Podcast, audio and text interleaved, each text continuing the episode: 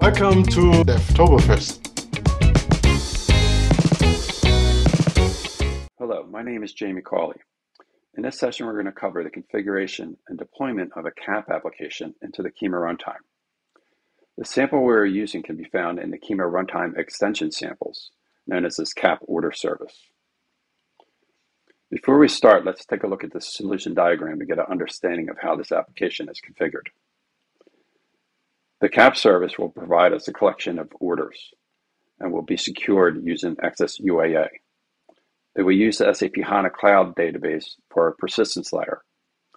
Additionally, within the service, there's a CDS action defined, which utilizes the destination service and the connectivity proxy to call a, a mock application that's running locally via the SAP Cloud Connector. In preparation of this session, I have a few of these items already uh, configured. So that's for you. I already provisioned an SAP HANA Cloud database and created an HDI container for it. I created a service key for this HDI container and copied those credentials into a secret, which I then applied into my Kyma runtime. This secret, you can, you can find it within the KH directory, and you can find these exact steps within this README file. I also created a destination, as you see here, uh, this des destination is used to connect to our, our mock application, which will run locally. Uh, this destination you can find in the BTP uh, directory seen here.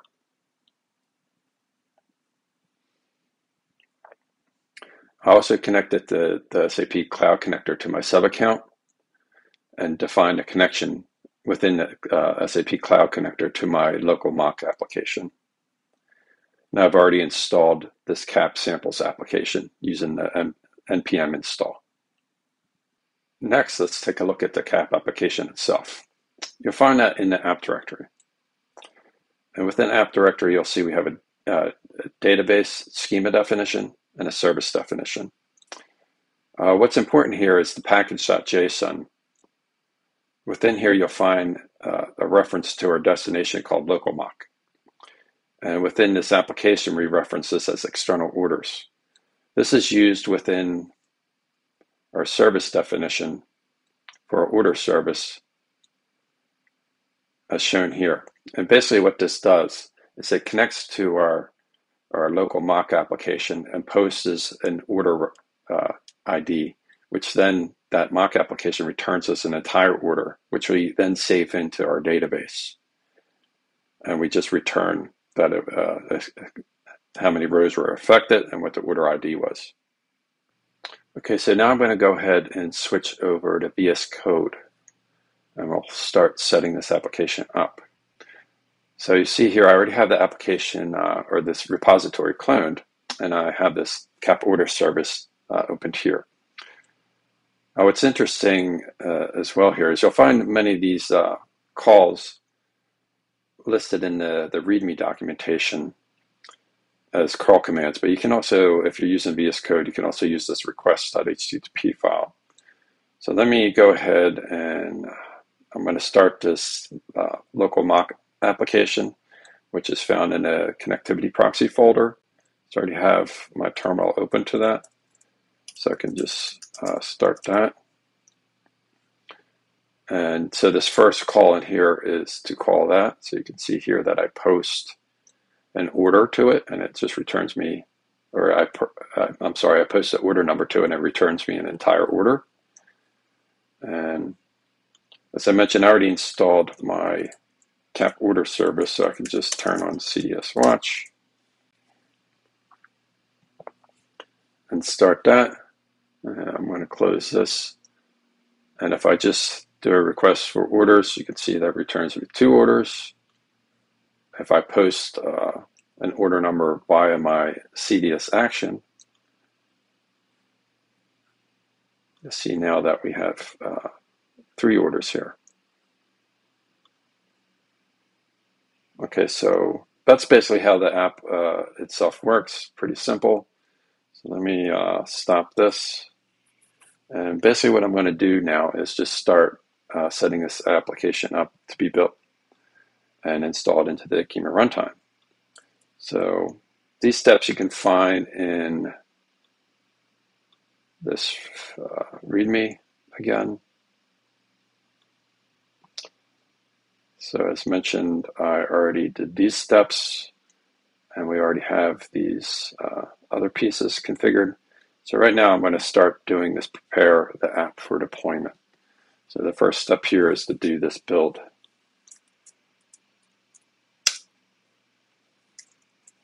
So basically what that does within my app directory generates me this gen folder which contains my uh, application uh, itself in a, a, built format. And you can see here we have a couple calls uh, to build these Docker images using uh, Paketo. Uh, so I already did this, so I'm not going to do these right now because they do take a couple minutes to run. So I already built these two and I already pushed them to my, uh, my Docker account. But these are the steps that you need, and obviously you need to have Paketo installed. So what I'm going to do now is set up my Helm chart. So I'm going to start with the CDS add Helm.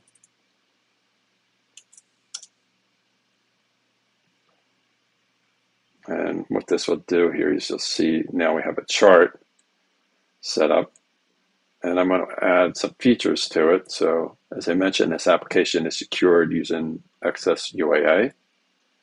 So now I'm going to add that. I'm going to add connectivity, which will set up a connectivity proxy for me. And then I'm going to add the, the, the destination service. And basically now what I need to do is configure my Helm chart. So you'll see that's done by uh, editing this values YAML. And there's a couple different things that we need to, uh, to set here. So let me open that up and start working on that. So we don't, we're not using this. So that doesn't matter. So we want to have this uh, reference to our orders database or our orders DB secret. So this is that secret that I already had uh, set up, which contains my information for how I would connect to my HANA database. And there's two references to this. So you'll find the other one down here. I got to change my container uh, repository to, to mine. And there's two references to that. And I also need my cluster domain, which I can get right here within my Kyma runtime.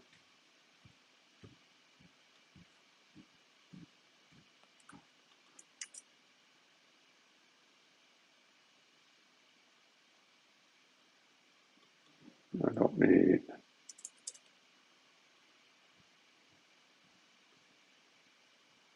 that part. And let me see, did I forget anything? I did that.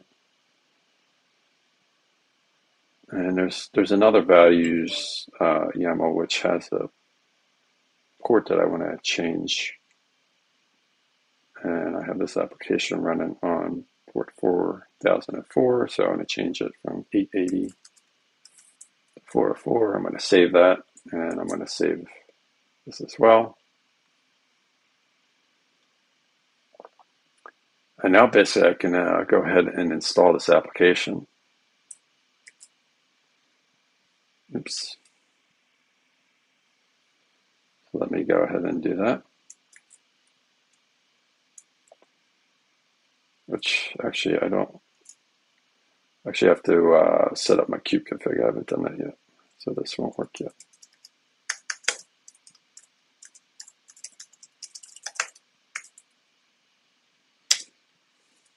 So just to check that we can do this, actually write the full command. It's going to prompt me to log in to the system and it log, logged me in and I can see here that I got all my uh, namespaces here. So you see that I already created a dev namespace and in my dev namespace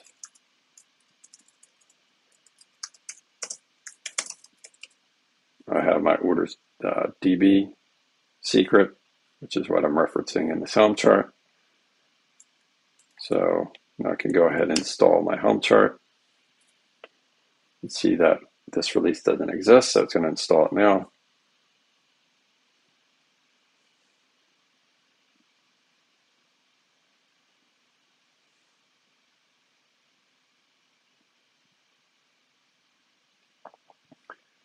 we switch over the you can see that it's starting some stuff.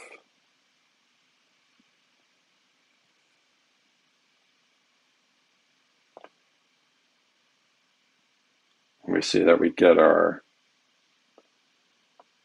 API uh, URL for our service, but this is not completely started yet. So we could click on this, but won't work yet. So we can see if we go back and check our, okay, so now our, our pod is done. Now we could check the logs of it just to see what it has to say. And you can see that we connected to our HANA database and some other uh, additional information. So now if I go ahead and refresh this and try to go to orders, you're going to see I get a 401 because I'm not authorized yet. Okay, so now we can go back. Uh, you'll find these, I'm going to close these files. But you'll find these commands to call the application in that request HTTP. And, and the way it's set now is to prompt you for each uh, of the different parameters that you need. So it's a little hard to, to use here. Uh, so you could put the parameters here as well, but uh, you can find additionally here that we can just get these with curl commands. This is a little easier because we could set them with uh, parameters. So these are the way you would do it on a, uh, a MacBook. So I'm going to copy these and I'm going to paste them in there. And so basically what they did was just set these different uh, parameters. So if I uh, go out the URL here, you can see I get the URL from that secret. And I also got the client ID and the client secret. And then I can then request an access token. And so now I have an access token to call this, uh, the service. And so now I need to adjust uh, this one. Uh, so it's going to use, here it is. Just have to adjust the domain of this.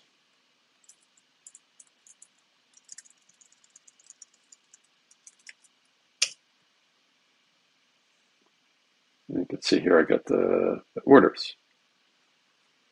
And if I now call the, the mock application, which I'll just, actually let me copy this and again I got to change the URL.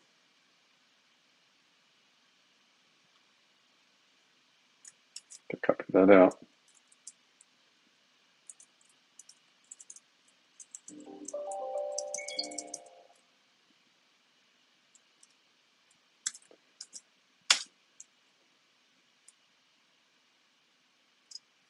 To that. So that should be going through my cloud connector. And you can see I get the same uh, response. So I get a, a, an ID of the, the order that was created. And you can see now if I went back to this local mock application and stopped it, and then I try to run this again with a, a different order number. You can see now I get a, an error because it's not running. I'll start it again. I'll run this one more time. And then I get success there. And that covers the, the this session. So I hope you find this useful, and I hope you enjoyed the content. And I appreciate you listening to the session. Thank you.